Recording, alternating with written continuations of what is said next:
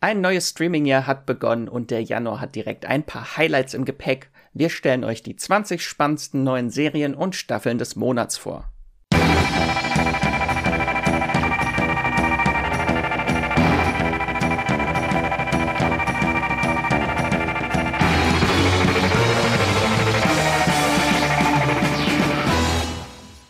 Hallo und herzlich willkommen zu einer neuen Folge vom Streamgestöber, eurem Moviepilot Podcast zu allen Serien und Filmen im Streaming Kosmos da draußen und äh, ein frohes neues Jahr, das kann man noch sagen. Wir sind Anfang Januar. Äh, von mir und auch von Esther. Hallo. Ja, frohes neues Jahr nach alle da draußen. Ich wollte sagen, wir müssen dich jetzt gar nicht geheim halten so lange. ich war jetzt ganz überrascht, dass ich schon was sagen musste. Genau, äh, unsere Fantasy-Expertin und Serienbingerin Esther und ich bin der Max aus der Moviepilot-Redaktion und wir sprechen heute über die großen Serien-Neustarts im Januar 20 haben wir euch rausgesucht. Und bevor es losgeht, gleich äh, erstmal noch ein kleiner Hinweis in eigener Sache, wie ihr bestimmt schon mitbekommen habt.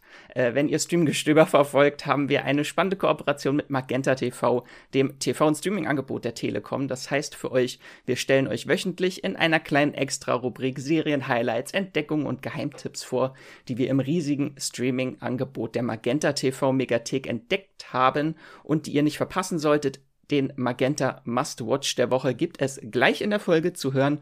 Aber vorher bedanken wir uns schon mal herzlich bei unserem Kooperationspartner Magenta TV. Und äh, ja, bevor wir uns gleich in die Serienstarts des Januars auch direkt stürzen, wollen wir noch einmal kurz zurückblicken äh, auf das vergangene Jahr beziehungsweise auf den Dezember. Vielleicht gibt es ja noch ein paar äh, Highlights, Entdeckungen, die wir gemacht haben, die wir noch nicht vorgestellt haben. Esther, hast du da noch irgendwas gefunden? Es ist jetzt übrigens eine große Überraschung, weil wir haben es vorher nicht abgesprochen. Ich lasse mich jetzt überraschen.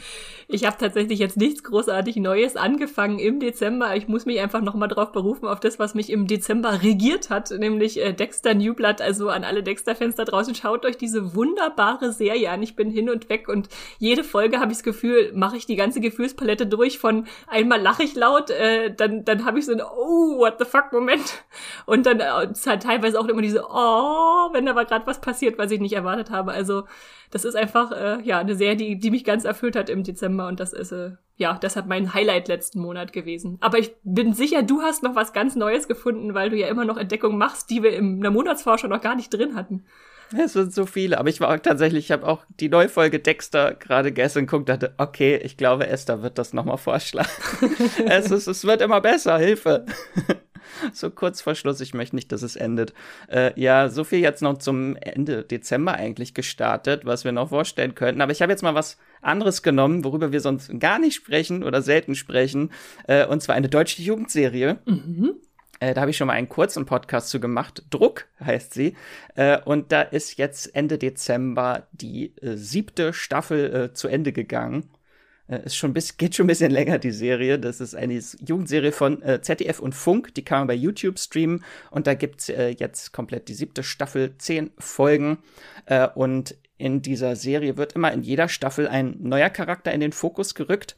Und es geht eigentlich so grob gesagt um äh, Teenager an einer Berliner Schule, die äh, sozialem, emotionalem und gesellschaftlichem Druck ausgesetzt sind äh, zwischen Liebe, Freundschaft und der eigenen Identität. Und die Serie verhandelt ganz äh, viele unterschiedliche Themen von Staffel zu Staffel mit ganz viel Authentizität und äh, Feingefühl. Also die gefällt mir wirklich. Und in der siebten Staffel geht es diesmal um den äh, Schüler Ismail, äh, beziehungsweise Easy. Und so das grobe Oberthema der Staffel ist äh, Genderidentität und Genderdysphorie. Und Easy ist ein Schüler, der sich so in seinem Auftreten und seinem Style nicht an Normen hält, aber zunehmend den Druck verspürt, äh, für verschiedene Menschen in seinem äh, Leben sich verstellen zu müssen, in eine, sich in eine bestimmte Schublade stecken lassen zu müssen. Und diese Thematik des Hin- und Hergerissenseins in seiner eigenen Identität spielt sich auch dann in der Serie in seinen Freundschaften wieder. Und er hat dann Probleme, seine verschiedenen Freundschaften und Klicken zu priorisieren ja, und dann beginnt auch beginnt er auch noch äh, Gefühle zu seinem äh, besten Freund Sascha äh, zu entwickeln und das ist eine äh, zuckersüße Teenie-Serie Romanze mit äh, tollen Themen. Also ich kann allen, die Teenie-Serien äh, mögen, nur Druck ans Herz legen. Das klingt gut. Ich habe schon beim letzten Mal gedacht, das muss ich eigentlich mal reinschauen. Sieben Staffeln sind nur ganz schön viel, habe ich so das Gefühl, was man noch aufholen muss. Wie viele Folgen sind das pro Staffel, weißt du das? Ja, das sind immer so um die zehn Folgen. Mhm. Ich weiß nicht, ob es manchmal auch mehr sind, aber die sind nicht sehr lang. Also äh, es gibt auch, in der ersten Staffel sind sie, glaube ich, so 15, 18 Minuten lang, die Folgen. Okay. Also immer so um die 20 bis 25 Minuten. Mhm. Kann ich nur ans Herz legen. Ich werde dann nochmal drüber sprechen, wenn die achte Staffel bestimmt kommt. Genau, und dann würde ich sagen, äh, stürzen wir uns in den Januar vorweg. Äh, es wird keine Spoiler geben. Wir versuchen das Ganze euch äh, spoilerfrei nur einen kleinen Eindruck zu vermitteln, äh, weil das meiste haben wir auch noch gar nicht gesehen. Das können wir gar nicht äh, spoilern. Insgesamt haben wir euch äh, 20 Serienstarts, neue Serien, neue Staffeln rausgesucht und äh, präsentieren die euch äh, chronologisch vom 1. bis zum 31. Januar. Äh, in einige konnten wir schon reinschauen, die können wir euch dann gerne empfehlen. Äh, und äh, andere äh, stellen wir euch vor, die wir einfach nur richtig spannend und interessant äh, finden. Also ohne Garantie, dass sie auch wirklich gut sind. Das Aber, erzählen wir dann nächsten Monat, ob sie schlecht waren. oh ja, wir lagen schon manchmal äh, sehr daneben, glaube ich.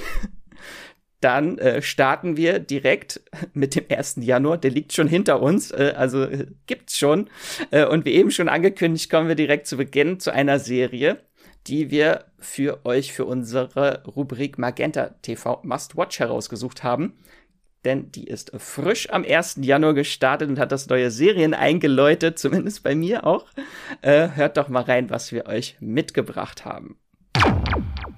Hallo und willkommen zurück zu unserer Rubrik Magenta TV Must Watch im Streamgestöber. Hier durchforsten wir für euch die Megathek von Magenta TV und suchen Serien raus, die ihr vielleicht noch gar nicht auf dem Schirm habt. Und heute haben wir eine Miniserie im Gepäck, ja, die als Historienserie und Kostümdrama nach wahren Begebenheiten richtig gut zur kalten Jahreszeit passt, wo man sich ja am liebsten mit sowas ganz warm einmummelt und das Sofa gar nicht mehr verlassen will. Und da sage ich Hallo Max. Hallo. Was hast du uns denn heute Schönes mitgebracht? Ich habe uns die britische Miniserie mitgebracht, A Very British Scandal. Das ist die Nachfolgeserie zu A Very English Scandal.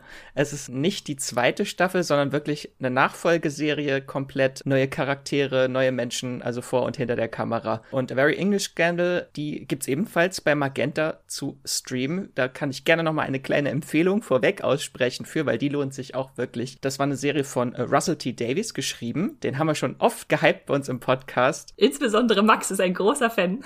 It's a sin, ja. Äh, und inszeniert wurde die Vorgängerserie von Stephen Frears. Äh, der hat zuletzt äh, Filme gemacht wie Victoria und Abdul, Florence Foster Jenkins und Philomena. Und darin ging es um die Beziehung zwischen dem Politiker Jeremy Thorpe und dem damals noch Stallburschen Norman in den 1960er und 1970er Jahren, die eine äußerst toxische Wendung nimmt, die Beziehung zwischen den beiden und später in einem Mordkomplott äh, endet und einem politischen Skandal. Und da sind natürlich die beiden großen Hauptdarsteller Ben Wishaw und Hugh Grant in der ersten Staffel haben da sehr brilliert als dieses sehr toxische Pärchen. Ja, das war klasse, da habe ich auch noch gute Erinnerungen dran. Und das gibt's auch bei Magenta TV, hast du gesagt, die Vorserie, wenn man so will. Genau. Und wenn man jetzt A Very British Scandal guckt, also die neue jetzt, da kann man das ganz außer Acht lassen. Also wenn man jetzt sagt, ich will erstmal die neue Serie gucken und noch gar nicht die alte, ist das kein Problem. Man braucht kein Vorwissen oder irgendwas anderes. Vorwissen braucht man nicht. Äh, natürlich darf man sie natürlich gerne gucken, die Vorgängerserie, weil sie sehr gut ist. Aber hier hat sich halt alles äh, geändert. Das ist eine komplett neue Crew. Die neue Serie wurde geschrieben von Sarah Phelps, die hat einige BBC-Sachen gemacht äh, und Agatha Christie-Verfilmungen auch ganz viele geschrieben, wie The ABC Murders, äh, Great Expectations 2011 hat sie gemacht, The Casual Vacancy von 2015 und And Then There Were None auch von 2015. Da hat sie schon so ein paar Miniserien vorher geschrieben und inszeniert wurde die neue Serie, Staffel, wie man es auch immer nennen möchte, von Anne Sawitsky. Und natürlich ist auch ein komplett neuer Cast dabei, allen voran äh, Claire Foy, die wir alle lieben aus den ersten beiden Staffeln The Crown und äh, Paul Bettany, den wir auch äh, alle seit WandaVision wieder in unser Herz geschlossen haben. Ich hoffe nicht nur wegen WandaVision, er ist auch so ein großartiger Schauspieler, aber ich denke, ja. die meisten kennen ihn als Vision, ja. Worum geht's nun eigentlich in der Serie? Da reden wir jetzt noch nicht mehr länger drum rum. Worum geht's überhaupt, Max? Erzähl doch mal. Es geht um die grauenvolle Ehe der Duchess und des Dukes of Argyle in den 1950er und 1960er Jahren sowie dem öffentlichen Skandal und die mediale Schlammschacht um ihre spätere Scheidung. Und im Fokus steht natürlich Margaret Campbell, das ist die Duchess of Argyle Argyle. Die wird gespielt von Claire Foy und die war damals ein Star in der hohen britischen Gesellschaft, über die viel in den Medien und in der Boulevardpresse berichtet wurde. Und als ihre Ehe gerade im Scheidungsprozess ist oder ihre erste Ehe, da lernt sie Ian Campbell, den elften Duke of Argyle, kennen, äh, welcher passenderweise gerade extrem gelangweilt von seiner Ehe ist. Und die beiden bandeln dann an und die Serie erzählt so aus ihrer Perspektive die gemeinsame Zeit von den beiden über einen Zeitraum von 16 Jahren vom ersten Treffen bis zum großen Scheidungsprozess. Und das Ganze beginnt dann wirklich mit dieser öffentlichen Wirbelwind-Affäre, während er noch verheiratet ist. Und dann heiraten sie auch recht schnell 1951 und beziehen sein prächtiges Familienanwesen in Schottland, Inverary. Eine sehr schöne Burg, ja. Ja, eine sehr schöne Burg. Äh, aber kurz nach der Hochzeit kommt dann die äh, bittere Realität. Er hat eigentlich schon direkt keinen Bock mehr auf sie, wollte, glaube ich, sie nur erobern äh, und zeigt dann sein wahres, widerliches äh, Gesicht. Also sie ist auf einen äh, Blender mit wertlosem Adelstitel und gefährlichen Gemütsschwankungen reingefallen. Also die Ehe der beiden ist von Lügen, Intrigen, Gewaltausbrüchen und vielen giftigen Anfeindungen gezeichnet und endet dann halt mit diesem großen Skandal, wo es dann um das äh, Corpus Delicti geht, äh, ein Polaroid, auf dem die Duchess einem fremden Mann einen Blowjob gibt. Das ist, das ist so das Zentrum dieser groß, dieses großen Skandals und ihr Mann klagt sie halt dann beim Scheidungsprozess an, dass sie über 80 verschiedene äh, sexuelle Verhältnisse mit anderen Männern hatte, dass er Affären hatte und Gewalt ausgeübt hat und ständig unter Drogen stand. Das spielt keine Rolle. Das ist ja immer völlig un unwichtig, was die Männer machen, ne? Nur die Frauen sind alle schuld. Ja, das äh, ist sehr, sehr traurig, was dann da so zum Ende hin passiert, weil sie ist eigentlich so eine sehr freie Frau. Sie äh, liebt Sex, sie liebt Männer und sie steht dazu und wird dazu dann leider auch öffentlich an den Pranger gestellt. Ich weiß, dieser Urteilsspruch äh, später beim Scheidungsprozess, der war über, nur der Urteilsspruch war über drei Stunden lang. Boah. Einfach drei Stunden lang wurde sie dort äh, öffentlich von dem Richter niedergemacht. Ich muss zugeben, ich kannte diese wahre Geschichte vorher auch gar nicht, aber es ist ein spannendes Kapitel der, oder auch vielleicht ein trauriges Kapitel der britischen Geschichte. Aber was würdest du sagen, macht es über diese wahre Geschichte hinaus noch besonders? Äh, warum sollte man sich die Serie da angucken? Also zum einen natürlich, auch wenn man die Vorgängerserie liebt, dann kann man sich auch sehr auf die zweite Serie freuen, weil sie sehr ähnlich im Aufbau ist. Es geht um eine Liebesbeziehung, die sehr schnell vergiftet wird und zwei Menschen, die sich gegenseitig Schaden zufügen. Hier natürlich dann eine etwas andere Zeitepoche und natürlich ganz tolle Kostüme und dieser Flair der hohen britischen Gesellschaft macht sehr viel davon der Serie aus und die ganzen äh, Skandale, aber auch die Tragik dann hinter der Figur von Margaret. Und das ist dann das Highlight in der Serie einfach einfach die beiden Hauptdarsteller Foy und Bethany. Sie spielt halt ihre High Society Grand Dame hervorragend, die in eine ausweglose Situation gelangt und sich daraus zu befreien versucht. Äh, und auf der anderen Seite haben wir Paul Bettany als extrem wankelmütigen Narzissten, der wirklich eindrucksvoll bedrohlich ist. Sonst spielt er ja immer eher nette Rollen, ne? Ist mir auch aufgefallen, ja. Also er schafft es vor allem äh, und die Serie auch sehr gut, dass ich ihn abgrundtief verabscheue bis zum Ende. auch im Hinblick auf seine früheren Ehefrauen, die auch so eine kleine Rolle spielen in der Serie und warum er überhaupt heiratet, das ist alles sehr tragisch in dieser Serie. Hm, hm. Äh, und da komme ich auch schon direkt zu meinem Fazit. Die Serie ist nämlich äh, definitiv kein Comfort Watch. Also die kann man nicht mal so fluffig nebenbei hergucken, weil es geht schon um sehr harte Themen. Es geht um Slut-Shaming. Sie wird da wirklich in der Boulevardpresse, in der Klatschpresse öffentlich als Dirty Duchess äh, wurde sie bezeichnet. Und diese ekelhafte Doppelmoral und äh, Frauenfeindlichkeit in den 60er Jahren, äh, das ist jetzt nicht Komfortzone dort. Ja, ja. Hast du schon gesagt, wie lang die Serie überhaupt ist, also wie viele Folgen sie hat? Also es gibt äh, drei Folgen, wie die Vorgängerserie hat auch A Very British Scandal, drei Episoden und die gehen alle 59 Minuten. Also eine Stunde kann man einplanen, das ist dann ein drei Stunden Seherlebnis, das ist doch gut, äh, gute Übersicht. Genau. Hast du noch eine Empfehlung für welche Fans äh, sich besonders dafür interessieren könnten, das zu gucken? Also natürlich alle The Crown-Fans, die äh, Claire Foy vermissen, äh, kann man das auf jeden Fall ans Herz legen. Gibt wieder schöne, tolle Kostüme. Sie hat ja auch diese ikonische dreireihige Perlenkette von der Duchess of Argyle immer, äh, die man auf allen Bildern sieht, wenn man mal bei Google guckt und vor allem im Original Originalton lohnt sich die Serie auch, weil Claire Foy wieder herrlich ihr Posh English äh, spricht, wie schon in The Crown. Aber auch wenn ihr Serien mögt, in denen sich einfach reiche Menschen gegenseitig manipulieren und zerfleischen, dann ist das auch was für euch, wie zum Beispiel äh, Succession oder bis, bis zu einem gewissen Grad auch Gossip Girl, würde ich auch noch sagen. Das ist doch ein gutes Fazit, glaube ich. Da fühlen sich jetzt alle angesprochen, die solche Serien auf jeden Fall mögen. Und wenn ihr jetzt auch neugierig geworden seid, könnt ihr natürlich auch A Very British Scandal streamen. Die drei Folgen der Miniserie gibt's komplett und exklusiv in der Megathek bei Magenta TV. Magenta TV ist das TV- und Streaming-Angebot der Telekom, ob nun Fernsehen oder als Hub für Streamingdienste wie Netflix, Disney Plus und Amazon Prime oder alle relevanten Mediatheken. Das komplette Entertainment-Angebot gibt's hier gebündelt auf einer Plattform und darüber hinaus eine große Anzahl an Serien, Filmen, Dokus, was auch immer ihr gerade schauen wollt. Unter anderem Channels wie Sony, One, Paramount, ARD Plus, ZDF Select, also alles, was das Herz begehrt. Und Magenta TV gibt's dann auch nicht nur für Telekom-Kunden, sondern auch unabhängig vom Internetabschluss als Stick oder App oder im Browser, flexibel monatlich kündbar. Und wie genau ihr zu Magenta Megathek äh, kommt, das erfahrt ihr in den Show Notes.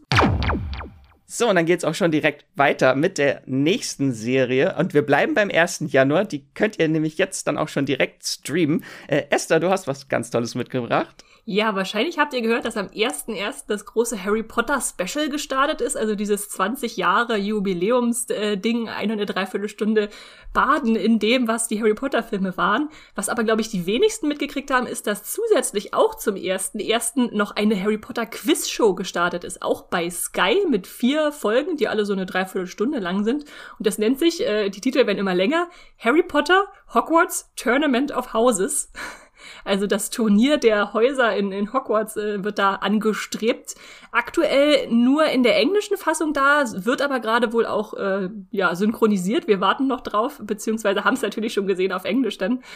Und ähm, das ist, wie der Titel unschwer verrät, ein, eine Quizshow, ein Wettbewerb, der da zwischen Superfans, ich glaube, die sind alle aus Amerika, ausgetragen wird, die ja Gryffindors, Hufflepuffs, Ravenclaws und Slytherins sind und für ihre Häuser antreten und unterschiedlichste Harry Potter Fragen, vor allem aus dem Filmkosmos, äh, beantworten. Und moderiert wird das witzigerweise von Helen Mirren, also der britischen Schauspielerin, die keinen Harry Potter Auftritt hatte von gefühlt allen, die da so rumlaufen. Und ähm, das ist ganz witzig, wenn man sich mal wieder so ein bisschen da reingeben will, was man alles weiß oder nicht weiß, sich ein bisschen selbst testen will mit Kategorien wie Ingorgio, also wo man dann irgendwie ein Detail aus den Filmen vergrößert zum Beispiel und dann sieht man, oh, da ist irgendwas äh, Stoff, irgendwas gestreiftes, das muss eine Schlafanzughose sein. Wessen Schlafanzughose könnte das sein? So in der Art äh, läuft das dann ab. Max, ich weiß, du hast es auch gesehen. Gibt es irgendwelche Fragen, die dir besonders in Erinnerung geblieben sind, so, so an Quiz-Sachen, die dich beeindruckt haben? Ich werde das tatsächlich dann, glaube ich, nochmal schauen, wenn es auf Deutsch äh, da ist, weil das würde mich interessieren, ob sie die Fragen dann auch richtig übersetzen. Da hatte ich nämlich echt Probleme, weil natürlich oft die Namen im Englischen in den Büchern anders natürlich sind als in den Deutschen. Äh, und da hatte ich echt Probleme manchmal. Äh, ich habe viele Bücher nicht auf Englisch gelesen und wusste dann überhaupt nicht, was sie meinen, wenn sie dann irgendwelche Zauber, die auch anders heißen, äh, dann äh, als Antwortmöglichkeiten geben. Also das, ich fand das schon sehr hardcore teilweise die Fragen. Manche waren einfach und manche waren ziemlich fies, wenn du dann sagst, irgendwie hier Grabstein XY, der irgendwo mal kurz für eine Sekunde zu sehen war, welche Jahreszahl stand da drauf? So, oh nein. Bei Zahlen, bei Zahlen bin ich auch raus. Und ich hatte auch den Eindruck, manchmal war es so pipi einfach, dass ich dachte, okay, das ist jetzt wirklich eine Frage für so ein schweres Quiz. Und manchmal stand ich da wie so ein Ochs vorm Scheunentor und dachte, wer soll das wissen? Also denkst zum Beispiel, klar, Diadem von Ravenclaw habe ich tausendmal gesehen. Im, das wollte im ich gerade eben sagen, das Diadem. Das sind vier exakt gleiche. Genau, und dann eine Kategorie ist nämlich, dass sie immer ähm, Requisiten aus den echten Filmen bringen und dann drei falsche dazustellen. Und dann sollst du sagen, welches die echte Requisite ist. Und das ist manchmal, da greifst du dir den Kopf und denkst, ich weiß das doch eigentlich, aber anscheinend nicht. Oder vier Statisten und einer davon war ein äh, hat am King's Cross Bahnhof äh, gestanden. Ja, ja. Na, das, das hätte ich dir zum Beispiel sagen können. Das war aber ganz lustig, ja. Aber ja, nichtsdestotrotz, man kann damit Spaß haben. Ich fand es teilweise ein bisschen glatt, wenn du verstehst, was ich meine. Also, dass die dann so sehr schnell äh, von den Teams hin und her schneiden. Jeder darf mal einen Satz zu sich sagen von den Teilnehmern und dann hast du das Gefühl, da kommt eigentlich noch mehr, aber sie haben es einfach geschnitten, um die Episode zu straffen oder so. Aber ja, nichtsdestotrotz, man kann Spaß haben, äh, gerade wenn man sein eigenes Harry Potter-Wissen ein bisschen auf die Probe stellen will das ist einfach so, das äh, TV-Show-Sehverhalten äh, in den USA ist sehr anders, wenn man sich dann, wenn man an deutsche Shows gewöhnt mhm, ist. Das ist immer sehr anders geschnitten. So, bester Vergleich ist für mich äh, Höhle der Löwen. Da gibt's ja auch in den USA äh, Shark Tank, glaube ich. oder Lions Den? Nee, das ist, glaube ich, Großbritannien. Ich sag's ich hoffe nicht, äh, nichts Falsches. Aber da sind ja 40, in den USA sind die Folgen 40 Minuten lang, da geht das zack, zack, zack, zack. Und in, in Deutschland ist das äh, drei, über drei Stunden lang jede Folge. Okay. Und sehr langsam erzählt. Äh, und da merkt man schon, dass er wirklich äh, ein ganz anderes Sehverhalten teilweise ist. Naja. Das ist sehr interessant. Ja, dann springen wir zur nächsten Serie. Wir bleiben bei dir, Esther. Äh, am 3. Januar die ist auch schon gestartet. Ja, von Sky gehen wir zu RTL Plus, also ehemals TV Now. Und da läuft äh, seit 3. Januar Angela Black. Das ist eine Miniserie mit sechs Folgen, die alle so eine Dreiviertelstunde bis eine Stunde lang sind, ähm, vom britischen Sender ITV.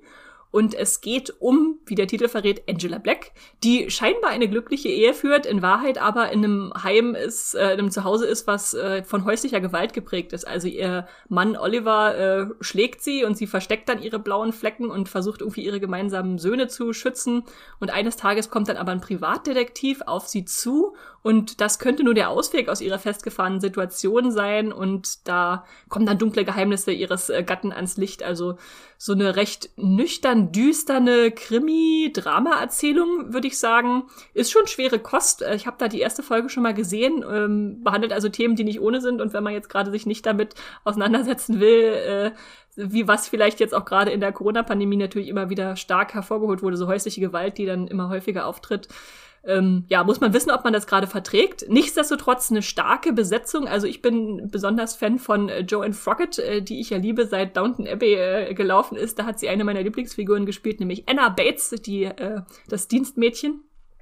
Und an ihrer Seite den gewalttätigen Ehemann spielt äh, Mikil Hausman. Ich habe extra nachgeschlagen, wie man ihn ausspricht, weil ich ihn immer nicht aussprechen kann. Das ist äh, der bessere Dario Naharis aus Game of Thrones, nämlich der zweite. oder ihr könnt ihn vielleicht auch kennen aus Für immer Adeline oder jetzt zuletzt Flight Attendant. Ähm, das ist ganz spannend, die Kombination der zwei Darsteller da zu haben. Und äh, sah bisher ganz spannend aus, ja. Hast du davon schon gehört, Max? Ich habe tatsächlich noch gar nicht von gehört, aber es klingt interessant. Kannst du noch sagen, wie, weißt du, wie lang die ist? Die, ist das eine Miniserie? Ist eine Miniserie. Nach sechs Folgen wird sie dann abgeschlossen sein und so eine normale äh, ja, Folgenlänge von meistens 45 Minuten. Okay, ja, wisst ihr Bescheid? Äh, RTL Plus, wenn ihr Sissy durch habt und jetzt auf der Suche nach der nächsten Serie bei RTL Plus seid, äh, Angela Black. Und dann springen wir auch direkt weiter zum 10. Januar auf Sky. Dort startet die zweite Staffel von Euphoria. Und dazu hat uns unsere liebe Chefredakteurin Lisa eine Sprachnachricht geschickt.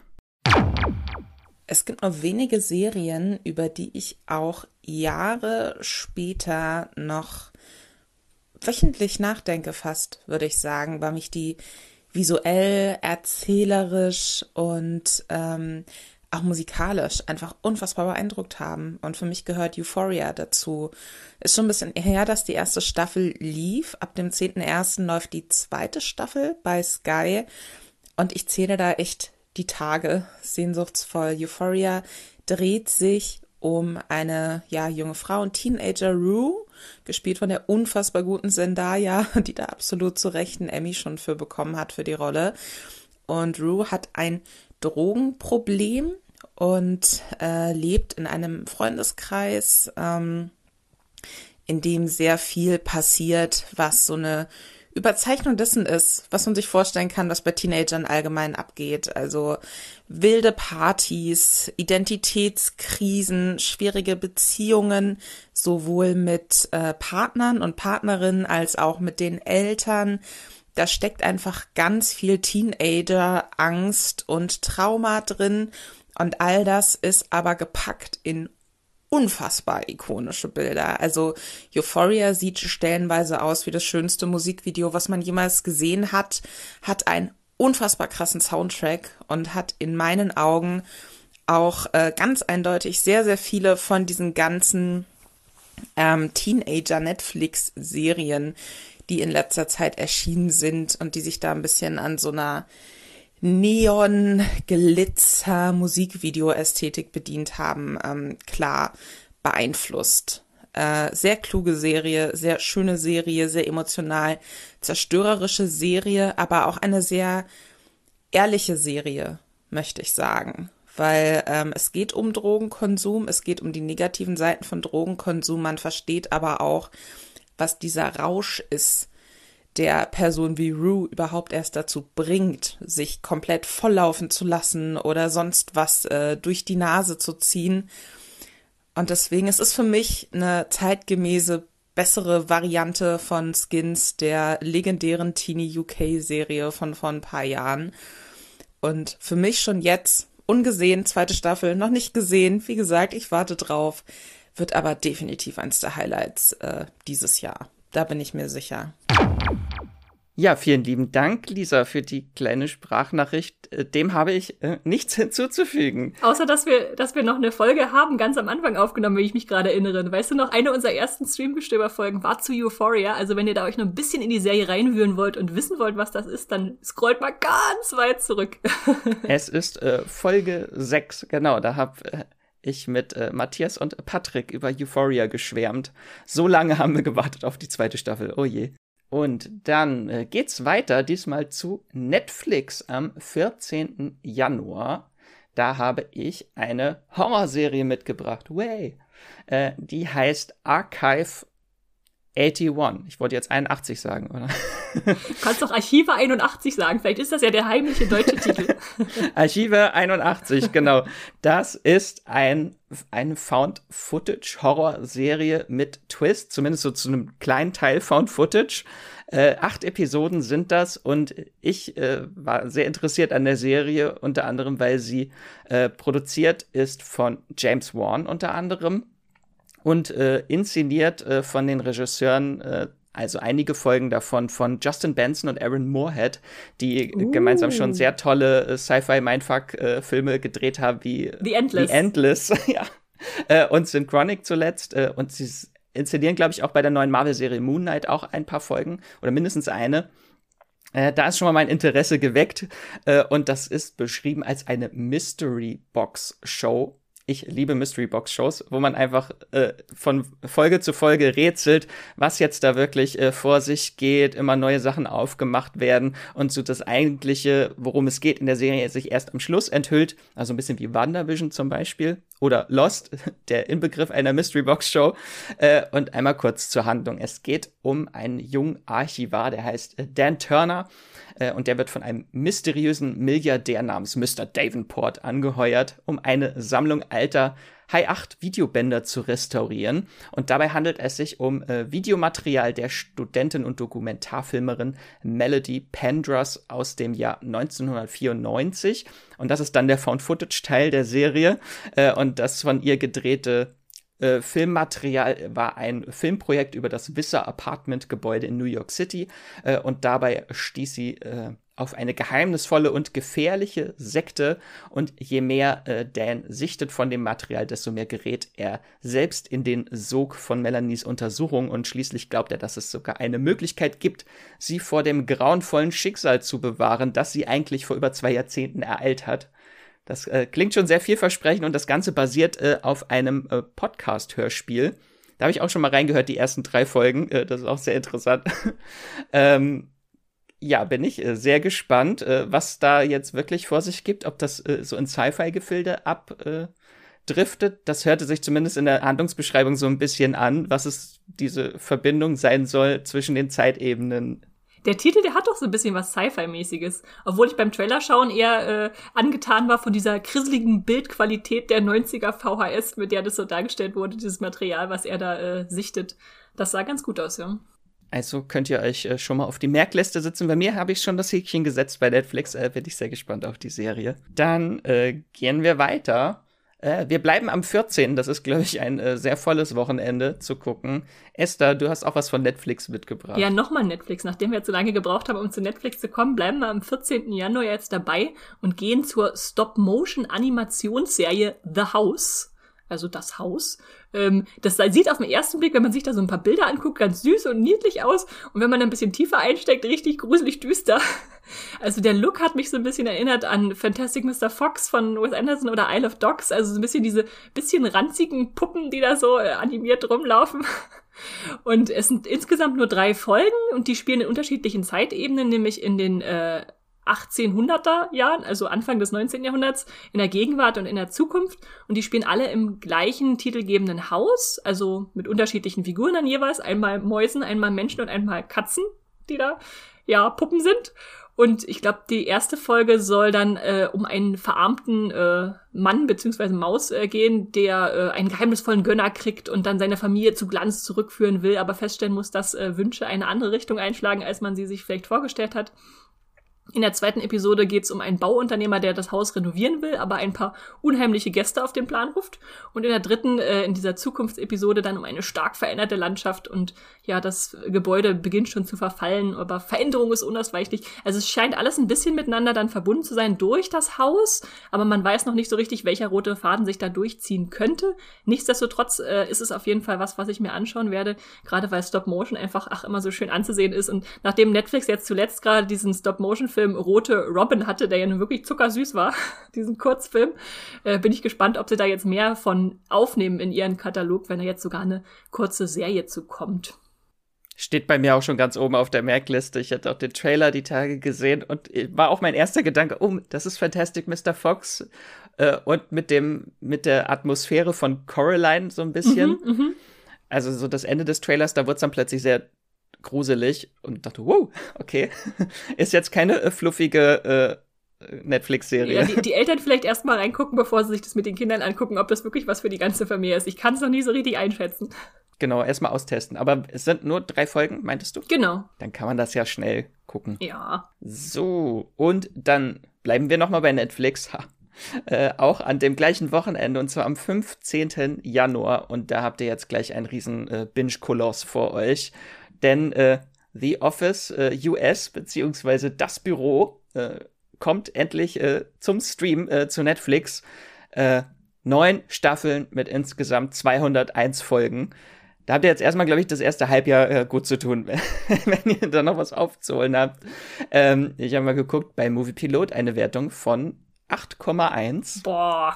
Also äh, ein äh, ein großes Comedy-Highlight, was äh, ihr nicht verpassen solltet. Und dabei handelt es sich um die US-Adaption der britischen Workplace-Comedy The Office äh, von und mit Ricky Gervais. Äh, und die Serie lief von 2005 bis 2013. Und es ist auch eine Workplace äh, Mockumentary, würde ich sagen. Äh, genau, ist so der gleiche Stil wie The Office oder auch Stromberg. Und wir folgen dem Büroalltag der Angestellten der Dunder Mifflin Paper Company in Scranton, Pennsylvania. Die, äh, der Chef Michael Scott, der wird gespielt von Steve Carell, mit unterschiedlichsten Methoden bei Laune halten möchte. Das war jetzt so das Einzige, was mir eingefallen ist, weil wie will man sonst irgendwie diese neun Staffeln zusammenfassen? ähm, falls ihr noch nie da reingeschaut habt, könnt ihr euch das vorstellen wie Stromberg, äh, nur in weniger zynisch und böse und mit mehr Spaß. So. Und äh, die äh, US-Fassung ist äh, federführend von Greg Daniels entwickelt. Das ist auch ein äh, ganz äh, toller Comedy-Mensch, der Parks and Recreation mitentwickelt hat. Oder auch die äh, Netflix-Comedy Space Force alle, die Space Force geguckt haben, da gibt es übrigens die zweite Staffel, jetzt am 18. Februar bei Netflix. Äh, und er steckt auch hinter der Amazon Sci-Fi Comedy Upload, also auch dieses Jahr eine zweite Staffel kommen. Und äh, ja, ich weiß gar nicht, was ich zu äh, das Büro bzw. The Office groß sagen kann. Es ist einfach ein großartiges Ensemble, was dort zu sehen gibt. Äh, unter anderem neben Steve Carell, äh, Ryan Rain Wilson als schrulliger Nerd Dwight Schrute, äh, John Krasinski als gelangweilter Mitarbeiter, Jim, der in die Empfangsdame Pam äh, verliebt ist und es gibt äh, zahlreiche Comedy-Stars in Nebenrollen wie Craig Robinson, Mindy Kaling, Ed Helms, Ellie Camper äh, und später auch Catherine Tate. Ich bin großer Catherine Tate-Fan. Äh, und zeitweise spielt auch James Spader mit, also alle The Blacklist-Fans kommen auch noch auf ihre Kosten. Äh, und die Serie ist einfach hervorragend äh, fluffig, perfekt zum Abschalten und nebenher laufen lassen. Ähm, bisher gab es nur Staffel 1 bis 6 auf Deutsch tatsächlich. Äh, da weiß ich leider noch nicht, ob jetzt die letzten drei Staffeln 7 bis 9 auch dann auf Deutsch synchronisiert sind bei Netflix. Dann würde mal dieses äh, Versäumnis nachgeholt werden. Hast du wirklich alle Staffeln gesehen, Max? Ja, ich habe damals äh, alle gesehen bis 2013. Es hat mich meine ganze Studienzeit durchbegleitet, ja. die Serie. Ja, das ist bei mir was, was noch aussteht, aber was ich immer mal vorhatte, weil ich so viel Gutes über die Serie gehört habe. Und ich finde es ja witzig, dass wir jetzt letzten Monat erst äh, bei Magenta TV in der Rubrik Must Watch äh, die britische Variante empfohlen haben, die jetzt da frisch dazugekommen ist. Und jetzt zieht Netflix nach und wir haben dann auch noch die amerikanische. Also das volle The Office-Programm ist uns jetzt in den letzten Monaten erschlossen worden. Sehr schön. Dann werde ich mich schon mal auf die Suche nach Artikeln begeben mit äh, die besten Folgen und äh, damit ich nicht alle 200 noch mal gucken Was sich natürlich auch lohnen würde, aber die Zeit äh, fehlt, glaube ich, einfach. Dafür gibt es zu viele neue Serien. Von, von unseren 20, die im Januar gerade jetzt vorgestellt werden, da gibt es ja eigentlich über 100, ne, die rauskommen. Ich glaube, du hast da mal nachgezählt. Ja, ja, ja, ja. Oh Gott. Äh, ja, dann kommen wir auch schon zur nächsten Neustart. Eine neue Serie, die ist auch nicht 200 Folgen lang. Die startet am 19.01. Äh, bei Sci-Fi. Die könnt ihr dann auch über Sky Ticket streamen. Und zwar Chucky. Yay! Meine größte Horrorüberraschung des Jahres. Ich liebe Chucky. Ähm, und jetzt äh, werde ich ganz viel äh, äh, Chucky-Liebe mal versuchen, hier kurz in fünf Minuten zu pressen. Ich, ich bin gespannt, weil Max liegt uns auch der ganzen Redaktion schon, schon wochenlang in den Ohren und sagt, Chucky ist so gut, wann kommt das endlich richtig? ja, das ist eine äh, Horror-Comedy-Serie in acht Episoden ähm, und äh, basiert natürlich auf dem Horror-Franchise äh, Child's Play oder Chucky die Mörderpuppe, das seit 1988 besteht und immer noch die gleiche Kontinuität fortführt. Ähm, es geht in der Serie und äh, also generell in diesem Horror-Franchise, falls ihr noch nie was von Chucky die Mörderpuppe gehört habt, geht es um die Seele des Serienkillers Charles Lee Ray, der im Körper einer rothaarigen Good Guy-Puppe gefangen ist und äh, Menschen abmetzelt. So. Äh, und die Serie ist aber kein Reboot des Ganzen, sondern ein waschechtes Sequel der bisher sieben Filme umfassenden Reihe. Das äh, Remake von 2019 mal ausgeklammert. Ähm, in dem äh, letzten Film, der erschienen ist, äh, Cult of Chucky, hatte Chucky wie Voldemort seine Seele aufgespalten und in mehrere Puppen transferiert. äh, und äh, daran schließt jetzt grob die Serie an. Und hinter der Serie steckt Chucky Mastermind Don Mancini, der alle Filme äh, mit dahinter steckt, äh, die Drehbücher mitgeschrieben hat, einige Filme inszeniert hat. Und die Serie hat aber auch einen sehr schönen äh, dramaturgischen Aufbau und ein Top, Tempo, was auch für Neulinge geeignet ist, denn in der ersten Hälfte der Serie wird eine eigenständige Story erzählt, äh, fernab von diesen ganzen Franchise-Verbindungen. Und dort ist der Hauptcharakter der 14-jährige homosexuelle Teenager Jake aus der verschlafenen Kleinstadt Hackensack. Äh, und äh, der lebt dort mit seinem ständig betrunkenen Vater zusammen, der die Homosexualität seines Sohnes nicht akzeptieren kann, sehr gewalttätig ist. Und äh, Jake ist Außenseiter an der Schule und hat eine Vorliebe für morbide Kunstwerke. Und für ein solches ersteht er auf einem Flohmarkt eine Vintage Good Guy Puppe, die aber bald schon äh, zu sprechen beginnt. Haha, wer hätte es gedacht? Und hier entwickelt sich dann eine äh, ungewöhnliche und interessante Dynamik und Beziehung zwischen Chucky und Jake, der durch äh, Chuckys Einfluss äh, sich ermächtigt fühlt und äh, es wirkt teilweise fast so, als würde Chucky einen neuen äh, Serienkiller heranzüchten. Also es hat schon was von Grooming, was äh, Chucky dort macht, nur ohne sexuelle Hintergedanken, er mit Serienkiller-Hintergedanken. Äh, aber es gibt auch noch weitere wichtige Charaktere, wie der Mitschüler, Podcaster und Polizistinnen-Sohn Devon, in den Jake verknallt ist. Und zwischen den beiden entwickelt sich eine sehr unaufdringliche, authentische und zuckersüße Romanze. Ähm, dann gibt's noch Jacks Cousin Junior, der ihn mobbt und dessen Freundin Lexi, die Tochter der Bürgermeisterin, die äh, so biestig, ätzend und eingebildet ist, dass man sie einfach hassen muss. Äh, also die hat mich auf die Palme gebracht, die ersten Folgen. Und äh, da beschreitet die Serie dann aber später sehr interessante neue Pfade mit der Figur. Äh, da war ich sehr, sehr überrascht. Äh, und ab der Hälfte dann, äh, ohne Spoiler, trudeln immer mehr Franchise-Gesichter aus dieser ganzen seit 1988 bestehenden Chucky-Reihe äh, bekannte Charaktere mit eigenen Storylines ein, die dann alle in einem furiosen Finale zusammengeführt werden. Und was die Serie so besonders macht, äh, sie hat total krass unterschiedliche Tonarten und Genres, die sie vermixt, wie Horror, schräger Slasher, Camp und äh, ein queeres Coming-of-Age-Drama ist auch noch mit drin. Also da hast du dann in einem Moment eine berührende Szene mit äh, zwei Teenagern, die ihren ersten Kuss mit all der Awkwardness, die dazugehört, äh, haben. Und dann hast du an anderer Stelle plötzlich 80er Jahre Flashbacks mit einem jungen Charles Lee Ray, der von Brad Dourifs, also Brad Dourif ist ja die äh, Stimme von Chucky in allen äh, Film äh, wird von seiner Tochter Fiona Dourif gespielt in Flashbacks und äh, dann hast du wieder plötzlich total over the top brutale Comedy und Gewaltmomente, aber es passt tatsächlich alles irgendwie zusammen und äh, das Beste an dem Ganzen ist auch schon eine zweite Staffel bestellt. Ha. ha sehr gut. Okay, nach deiner Beschreibung habe ich jetzt zwei Fragen, Max. Erstens, Oh, oh. Was ist, was ist denn Hackensack für ein Ortsname? Das klingt ja schon als wie eine Geburtsstätte für Serienkiller. He heißt die auch in den Filmen so? Gibt's das in den Filmen schon? Ich weiß gar nicht. Ich glaube, in den Filmen wurde es nie erwähnt, aber in der Serie ist das halt so ein typischer Mittelamerika äh, Vorort, so eine Kleinstadt, äh, in der Chucky als Kind äh, groß geworden ist. Okay, okay. Und äh, zweite Frage, also du hast ja gesagt, man kann da schon den Einstieg auch machen, wenn man sich nicht so auskennt. Ich habe jetzt äh, den ersten Chucky-Film, Child's Play, gesehen und das Remake von 2019. Wer das musst du nicht gesehen haben. Unabhängig davon, also sollte ich lieber vorher noch alle anderen Chucky-Filme nachholen oder kann ich das auch irgendwie genießen? Dann werde ich dann überfordert sein, wenn auf einmal die ganzen Gaststars auftauchen. Ganz ehrlich.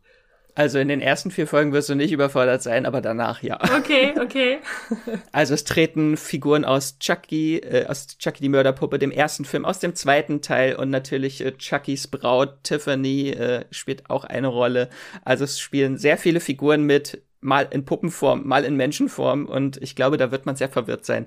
Und äh, weil die Serie auch in diese, es gibt dann immer so Flashbacks, äh, die immer weiter so zu dem Punkt kommen, wo der erste Chucky-Film anfängt und da versteht man halt viele Anspielungen nicht, wenn man die Filme und äh, nicht kennt, glaube ich. Okay, aber nehmen wir mal an, ich verstehe jetzt die Anspielung nicht, kann ich trotzdem die Serie schauen und dann den roten Faden von der Handlung her weiterverfolgen oder zerfasert es dann eher so in diese Sequel-Richtung, dass es dann eher so ein, so ein Fest der Referenzen wird? Nee, nee, das kann man schon äh, kann man schon sehr viel Spaß mit dran haben und das auch äh, verstehen. Okay. Das ist schon sehr selbsterklärend, weil es werden auch, bevor bestimmte Charaktere zurückkommen, wird auch noch mal irgendwie eingebaut, äh, wer die sind für Chucky. Okay, okay. So ein bisschen, bisschen Gedächtnishilfe oder, oder, ja, verstehe. Na gut, dann gehen wir von einer Puppe, würde ich sagen, weiter zur nächsten Puppe. Als zwei Tage später, nämlich am 21. Januar, kommt dann die dritte Staffel von Servant zu Apple TV Plus. Und äh, Horrorfans, glaube ich, sollten diese Serie, die M. Night Shyamalan äh, mitproduziert hat, längst äh, kennen. Äh, vielleicht noch mal ganz grob zusammengefasst. Es geht um ein Paar in Philadelphia, was um ihr totes Baby Jericho trauert, trauert und ähm, sich deshalb eine ja, lebensechte Puppe angeschafft hat, die das so als Ersatz ins Haus geholt wird. Sogar ein junges Kindermädchen gibt's, was die umsorgt, damit die Mutter Dorothy erstmal ihre Illusion aufrechterhalten kann, dass da noch was ist. Aber im Laufe ja der ersten zwei Staffeln hm, wird es immer mehr hinterfragt, was da eigentlich wirklich passiert. Ein Kult kommt ins Spiel. Ähm, das wird die Frage aufgeworfen, ob das Baby vielleicht doch noch lebt. Eine Entführung hat anscheinend irgendwie stattgefunden. Also es ist so Mystery Horror, Thriller, Drama der besten Sorte, würde ich sagen. Ähm, die das einen immer weiter an der eigenen Wahrnehmung zweifeln lässt und schon für mich für mich allein lohnt sich schon allein diese diese Babypuppe, die finde ich sowas von unheimlich, weil sie so echt aussieht und doch so falsch ist. Und die Stars sind auch alle großartig, also Lauren Ambrose, die die Mutter spielt, äh, ist immer so auf der Grenze der Hysterie und äh, unsympathischen äh, Vibes, die da mitschwingen, Toby Cabell, Nell Tiger äh, Free und Rupert Grint natürlich für die Harry Potter Fans, äh, die ihn mal in eine Anti Anti-Ron-Rolle sehen wollen, sollten da definitiv mal einschalten. Und was mir so gut gefällt, ist, dass die Serie immer wieder so eine Sympathieverschiebung stattfinden lässt. Also es gibt jede Staffel beziehungsweise fast jede Folge eine Figur, die ich anders schätzen kann, die ich vielleicht in der letzten Folge noch gehasst habe. Und ähm, wenn eine neue Perspektive eröffnet wird auf Unterdrückung und Dominanz und so in diesem kleinen Haushalt, eigentlich ist es alles in einem, fast alles in einem kleinen Haus, was sich da abspielt. Ähm, das ist unglaublich spannend gemacht, so als Kammer-Horrorspiel mit äh, unerwarteten Wendungen. Ich bin auch großer Fan. Äh, also man muss, glaube ich, schon so Slowburn-Horror äh, mögen, mhm. weil es ist schon sehr langsam erzählt und das meiste, was passiert, spielt sich auf äh, irgendwelchen tieferen Ebenen ab und nicht auf dem, was dort eigentlich passiert in der Serie. Äh, da kann man sehr viel interpretieren in die Serie und äh, ich äh, freue mich jetzt schon auf die dritte Staffel. Ja, ich bin mal gespannt, ob sie wieder diese, diese Kameraperspektiven der ersten Staffel zurückbringt. Die habe ich da nämlich sehr äh, genossen, dass da immer dieses Unwohlsein und dieses Unbehagen auch in der, in der Kamera so mit äh, eingebaut wurde, dass die irgendwie zu, ein bisschen zu schräg war oder irgendwas verdeckt hat. Das war in der zweiten nicht mehr so stark. Deshalb bin ich mal gespannt, ob sich die dritte da auch nochmal weiterentwickelt, die Staffel, ob was sie da weitermachen. Und Staffel 4 ist auch längst bestellt, also das äh, geht noch weiter. Und äh, ich weiß, dass die erste Folge der dritten Staffel, weiß nicht, ob auch mehr, auch wieder von äh, M. Night Shyamalan inszeniert wurde. Ich glaube, der wird mindestens immer eine Folge pro Staffel inszenieren, um weiter zu sagen, ja, hier kann man wieder einen Stempel draufdrücken. Er war dabei. ja, ja. So, und dann geht's weiter mit Thriller. Äh, und zwar den den Alpenthriller. Äh, er geht weiter. Am 21. Januar auf Sky die zweite Staffel von Der Pass. Acht neue Folgen. Äh, das ist die deutsch-österreichische Version von Die Brücke die es äh, in sämtlichen Varianten auf der ganzen Welt gibt. Also überall, wo zwei Länder durch einen Kanal, einen Tunnel, eine Brücke, durch irgendwas verbunden werden, gibt es eine, einen Thriller, ein Krimi. Äh, und äh, die Serie ist äh, sehr, sehr beliebt gewesen in der ersten Staffel. Äh, auch bei Moviepilot eine Wertung von 7,7. Und äh, dort startet jetzt nach äh, etwas Verzögerung die zweite Staffel.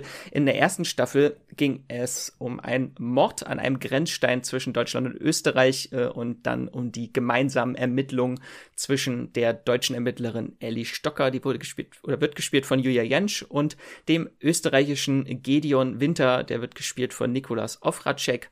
Und in der ersten Staffel war so der Krampus-Killer, das war so der Serienkiller, den sie gejagt haben. Äh, und in der zweiten Staffel gibt es nun einen neuen Fall, als mehrere Frauenleichen zwischen Deutschland und Österreich mal wieder äh, gefunden werden. Und Ellie Stocker nimmt die Ermittlungen auf und ist dabei auf die Hilfe von äh, ihrem Kollegen aus Österreich Winter angewiesen, der nach einem Anschlag am Ende der ersten Staffel schwer verletzt äh, überlebt hat und jetzt wieder dabei ist. Ich glaube, ihm wurde ins Gesicht geschossen. Ich dachte, ach, du meine Güte, wie kann er denn, wie kann er denn das überlebt haben? Okay.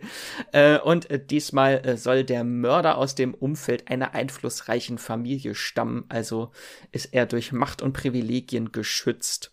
Und das war in der ersten Staffel auch so, dass der Mörder uns Zuschauenden schon recht früh enthüllt wird und dann so ein bisschen wie Dexter wir dann mitfiebern, ob er geschnappt wird oder nicht. Mit dem Mörder? Ich habe nicht mit dem Mörder mitgefiebert.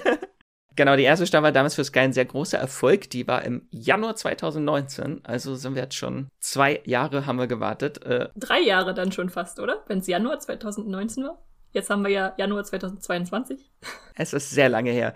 Äh, genau, ich war tatsächlich gar nicht so der große Fan der ersten Staffel, was vielleicht daran lag, dass ich sie zu sehr mit dem skandinavischen Original verglichen habe, weil das einfach unerreicht ist. Und, äh, ich fand das wesentlich besser. Aber ich glaube, man muss die Serie dann doch äh, als eigenständig nehmen und nicht äh, ständig Vergleiche ziehen. Dann äh, ist sie, glaube ich, auch besser und spannender. Hattest du da mal reingeschaut? Nee, gar nicht. Äh, ich muss auch gestehen, mir fehlt auch die skandinavische Version noch und da ist immer so, ich will erstmal die gucken, bevor ich irgendwelche Imitate mir dazu anschaue. Das steht noch auf meiner Watchlist.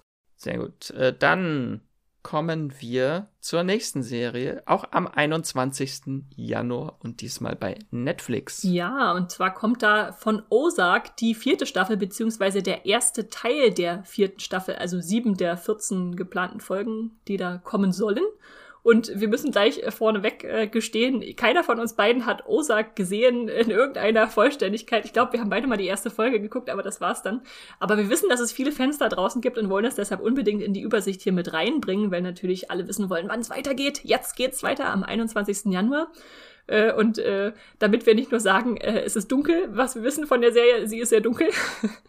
ähm, vielleicht noch kurz zur Einordnung, dass sie häufig mit Breaking Bad verglichen wird, weil da ein ja, Finanzberater, gespielt von Jason Bateman, äh, seine Familie von Chicago in die Ozarks im ländlichen Missouri äh, schleppt, wo er dann Geld waschen soll, äh, um ja einen Drogenboss äh, zufriedenzustellen. Und wir haben da mal ein paar Kommentare von der Moviepilot Community mitgebracht, äh, die die Serie lieben. Zum Beispiel Mark BLN sagt, äh, Jason Bateman und Laura Linney sind ein Hammerpaar. Sie tragen die Serie, aber auch der komplette Cast ist stark. Ozark gefällt mir immer besser, bin in der dritten Staffel und liebe diese gestörte Familie. Also gestörte Familien zu lieben ist ja, glaube ich, ein kein nicht der schlechteste Ansatz äh, für eine Serie. Und äh, Vorhes äh, 103 schreibt außerdem, ich darbe auf die vierte Staffel. Ich liebe Osak trotz etwas holprigen Start der ersten Staffel. Danach wird alles unfassbarer und geiler und diese Schauspieler sind superb. also viel, ich habe viele, genau, viele Vergleiche mit Breaking Bad, auch mit Better Call Saul oder Fargo gelesen, so von der Stimmung her. Und wenn ihr sowas mögt, ich glaube, dann äh, kann es sich auch lohnen, jetzt noch mal richtig anzufangen. Ja. ja, das ist auch so ein großes Netflix-Versäumnis von oder meinerseits, dass ich die noch nie angefangen Wollte ich immer mal anfangen, aber irgendwie kam immer was anderes dazwischen. Aber dieses Jahr ist dann eigentlich eine super Gelegenheit, wenn dann auch die äh, finale Staffel, wenn das große Finale dann startet. Hm. Dann springen wir kein Tag weiter, wir bleiben am 21. Januar, aber wir springen, wir wechseln den Streaming-Anbieter von Netflix zu Amazon. Genau. Naja, unsere letzte, glaube ich, vom 21. Januar ist das. Da ist ganz schön viel los an dem Tag. Ähm, da kommt As We See It äh, zu Amazon Prime. Das sind acht Episoden, die alle auf einmal kommen sollen. Und es geht um drei Mitbewohner, die sich auf dem autistischen Spektrum befinden und die müssen ihren Weg im Leben finden, um ja zusammen zu wohnen erstmal und dann auch nach all den Dingen im Leben zu streben, die sie wirklich wollen. Also einer hat Probleme damit, das Haus zu verlassen. Ein anderer ist einfach so gnadenlos offen, dass ihm das nicht gerade Freunde einbringt und außerdem von seinem Vater abhängig, der aber schwer krebskrank ist. Und eine dritte will endlich mal einen Freund haben, weil das als normal angesehen wird, hat aber auch so ihre Schwierigkeiten, jemanden zu finden. Und die Schauspielerinnen äh, sind alle äh, recht unbekannte, zumindest haben die mir nichts gesagt.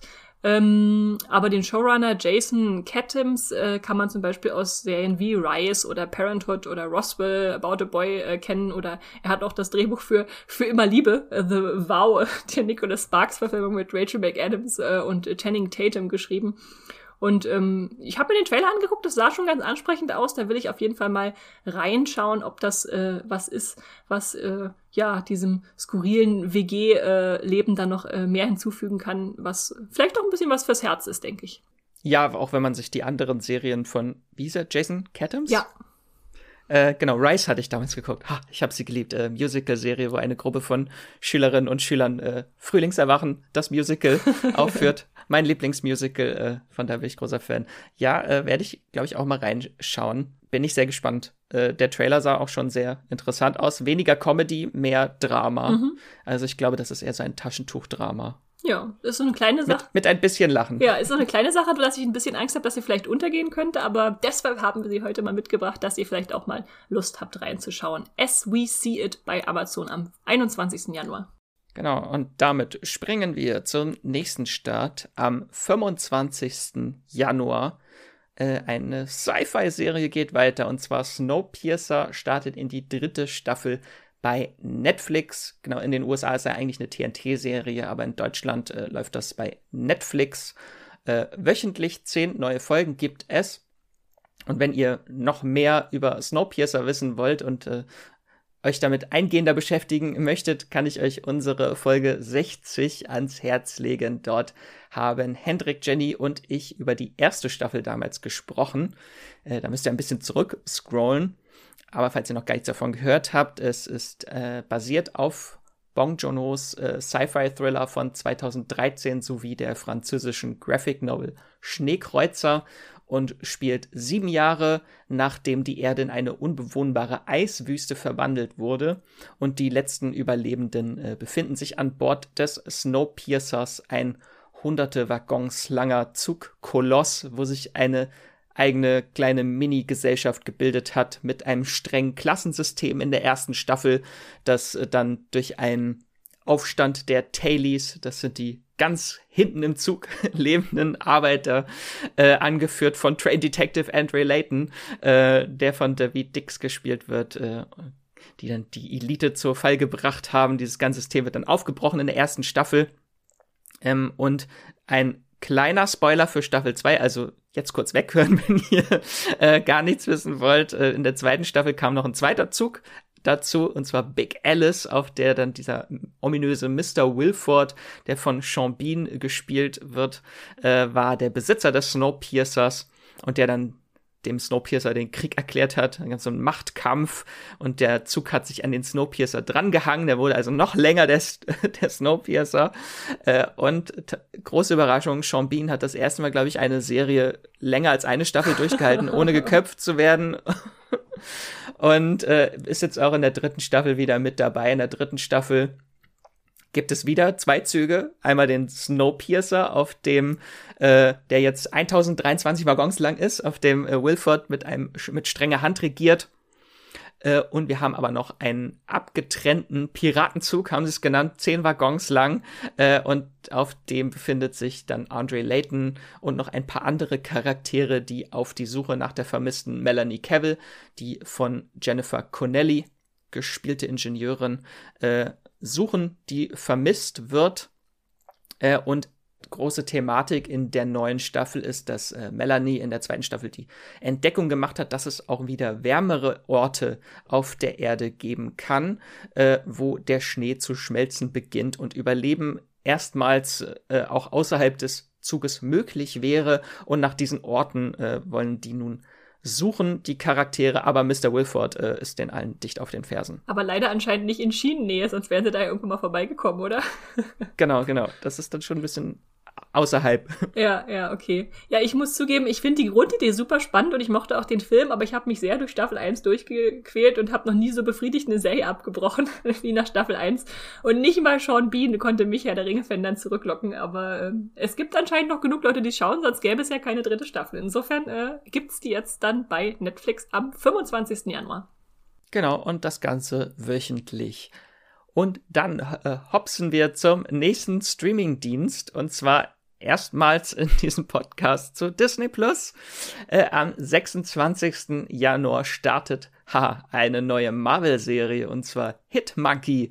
Das ist das äh, letzte Überbleibsel aus der Ära von Marvel Television, das äh, Studio, was eingestampft wurde vor einigen Jahren und in äh, Marvel von Marvel Studios äh, aufgesogen wurde, Marvel Television.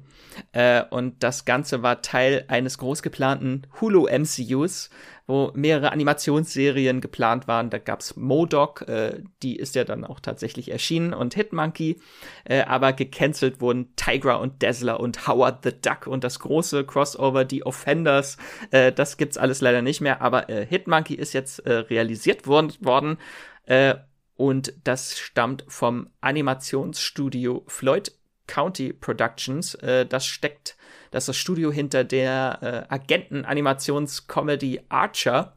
Und äh, Hitmonkey hat auch einen sehr ähnlichen Stil zu Archer. Sieht nur ein bisschen cinematischer und edler aus. Äh, also es hat sehr tolle Animationen, wie ich finde. Und die Serie ist extrem brutal. Ich glaube, das ist dann oh, die ja. brutalste Marvel-Serie, die es äh, gibt. Es sei denn, natürlich ist es ja immer ein bisschen abstrakter, wenn es animiert ist. Also kann man natürlich sagen, nein, Punisher ist brutaler und äh, Daredevil.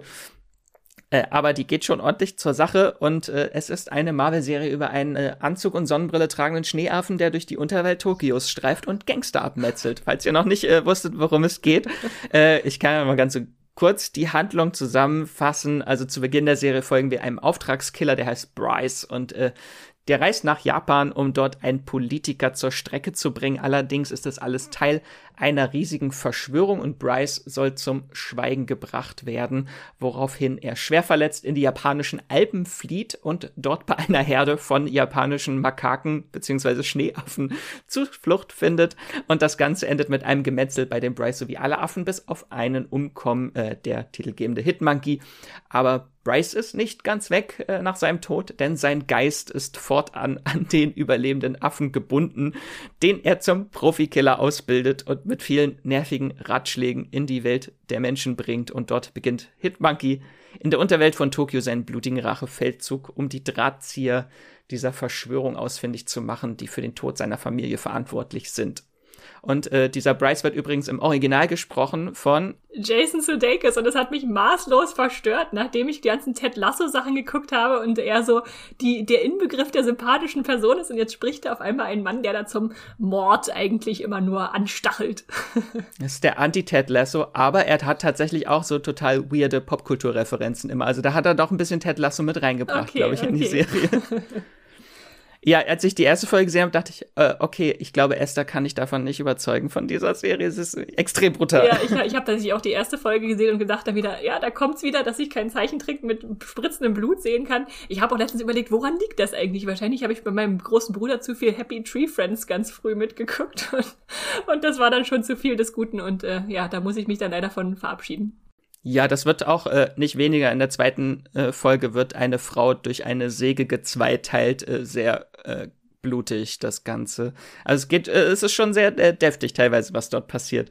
Aber ich äh, fand die Serie einfach äh, sehr, sehr cool. Äh, auch wie dieser Schneeaffe sich da durch die Welt der Menschen bewegt und es irgendwie niemanden so richtig stört. Und es wird einfach immer äh, verrückter. Also da gibt's dann auch noch irgendwie einen japanischen weiblichen Rachegeist, Yuki, die dann auftaucht, äh, die dann so ein bisschen wie an The Ring erinnert. Äh, und es wird äh, sehr wild.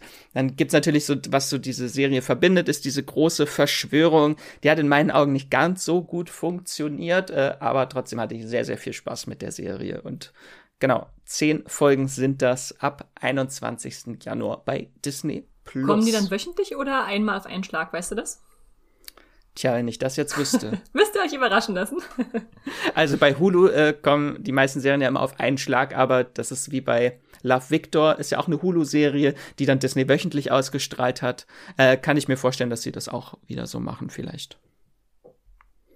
Dann springen wir jetzt zum 27. Januar zu Magenta TV. Ja, da kommt nämlich eine ganz, ganz tolle Serie namens Time. Also, wenn man diesen Serientitel googeln will, hat man so seine Probleme, weil das ist ja so der austauschbarste Titel überhaupt. Es ist aber wirklich eine schöne Serie, eine Miniserie, ein britischer Gefängnis-Thriller. Da spielt Sean Bean wieder mit, dem, über den wir schon geredet haben, diese, diese Folge. Der spielt Mark Copton, der erstmals ins Gefängnis äh, kommt und ja von Schuldgefühlen über seine Tat geplagt wird ziemlich überfordert ist von dieser gewalttätigen Gefängniswelt um ihn herum, weil er eigentlich alles richtig machen will, aber da natürlich richtig machen im Gefängniskontext ist dann was anderes, als was er so kennt. Und auf der anderen Seite haben wir Stephen Graham, der den Wärter Eric McNally spielt, der ja versucht, die Insassen so gut es geht zu beschützen, auch teilweise vor sich selbst zu beschützen. Ist schon ein recht moralisch aufrechter Angestellter, der dann aber auch an seine Grenzen stößt, als ein paar Häftlinge seine Schwachstelle rausfinden und ihn dann versuchen zu erpressen. Und diese Serie verhandelt auf ganz tolle Weise Themen wie Überleben und Vergebung, äh, Prinzipien und den Umgang mit Strafen, ähm, sehr eindringlich. Ich will gar noch gar nicht so viel erzählen, weil wir tatsächlich auch noch eine Magenta TV äh, Folge zu aufnehmen wollen, um dann ein bisschen ausführlicher drüber zu reden. Die kommt dann Ende Januar, also zum 27. Januar wahrscheinlich, äh, wo wir noch mal genauer erklären, warum das was ist, was ihr nicht verpassen dürft. Aber jetzt schon mal als angeteasertes äh, äh kleines Häppchen Leckerli, äh, das müsst ihr auf jeden Fall dann gucken. ist ja noch so lange hin. Ja, ein Monat. Jetzt, was noch weiterhin ist, der 28. Januar. Oha. Äh, Apple TV Plus eine neue Serie und zwar The After Party heißt sie. Und das ist eine Murder Mystery Krimi-Komödie. Hat so ein bisschen für mich Vibes von Knives Out gehabt, nur noch lustiger und schrulliger. Äh, und das sind acht Episoden, die kommen wöchentlich dann äh, bis zum 4. März äh, auf Apple TV Plus. Und äh, warum die Serie, warum die bei mir schon äh, auf dem Schirm als erstes gelandet ist, weil sie entwickelt und inszeniert ist von Christopher Miller, der Chris Miller, der gemeinsam mit Phil Lord hinter Spider-Man Into the Spider-Verse, Lego Movie und 21 Jump Street äh, steckt. Und äh, Phil Lord hat, glaube ich, auch mitproduziert die Serie. Äh, und einmal kurz äh, Handlung, worum es geht. Es geht um ein Klassentreffen, an dem auch der gefeierte Popstar und Schauspieler Xavier beteiligt ist. Und äh, das Ganze endet mit einer Afterparty im Haus des Stars, welche mit einem schrecklichen Verbrechen endet. Äh, denn am Strand unter den Klippen vor dem Haus wird Xaviers Leiche gefunden und die Polizistin Detective Danner nimmt die Ermittlungen auf und befragt die teilnehmenden Personen der Afterparty, die ihre eigenen Erlebnisse in der Nacht der Highschool Reunion schildern. Und das äh, Konzept der Serie ist sehr interessant, weil äh, in jeder Folge wird dann einer von den verdächtigen äh, Personen befragt und das so das Thema ist, äh, jeder ist der Held seines eigenen Films äh, und äh, das wird im Trailer so schön genannt Mind Movies. die Erzählungen der einzelnen Personen haben verschiedene Genres, also wir erleben die Ereignisse dieser Nacht aus verschiedenen Genres, zum Beispiel als schwarz-weiß Arthouse-Film, als Rom-Com, als Action-Comedy, als Musical oder als Thriller. Äh, und das ist schon sehr interessant. Da sind auch viele interessante Comedy-Stars, die da mitspielen. Äh, Tiffany Haddish äh, spielt die Ermittlerin. Dave Franco spielt den äh, toten Popstar. Äh, dann gibt es äh, Sam Richardson, Ben Schwartz, Ike Barinholtz und Ilana Glazer aus der hervorragenden Comedy-Serie Broad City, ich kann sie gerne mal hier kurz empfehlen, äh, spielt auch mit. Äh, die ist auch sehr hoch auf meiner Watchlist. Ich find's auch super. Also ich habe jetzt äh, gestern auch zum ersten Mal den Trailer gesehen und war sehr angetan.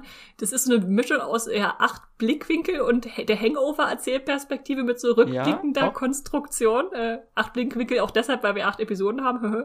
ähm, und zumal mich jetzt letztens erst äh, Only Murders in the Building wieder so an dieses Genre der Krimi-Komödie rangeführt hat, dass ich dachte, ach, das macht eigentlich auch Spaß, da mal reinzugucken. Bin ich jetzt auch angefixt, das auf jeden Fall anzuschauen. Ja. Ich weiß noch nicht, ob ich Tiffany Haddish, die Ermittlerin, so richtig abnehme, ob, ob das funktioniert, aber äh, lass mich gerne überzeugen.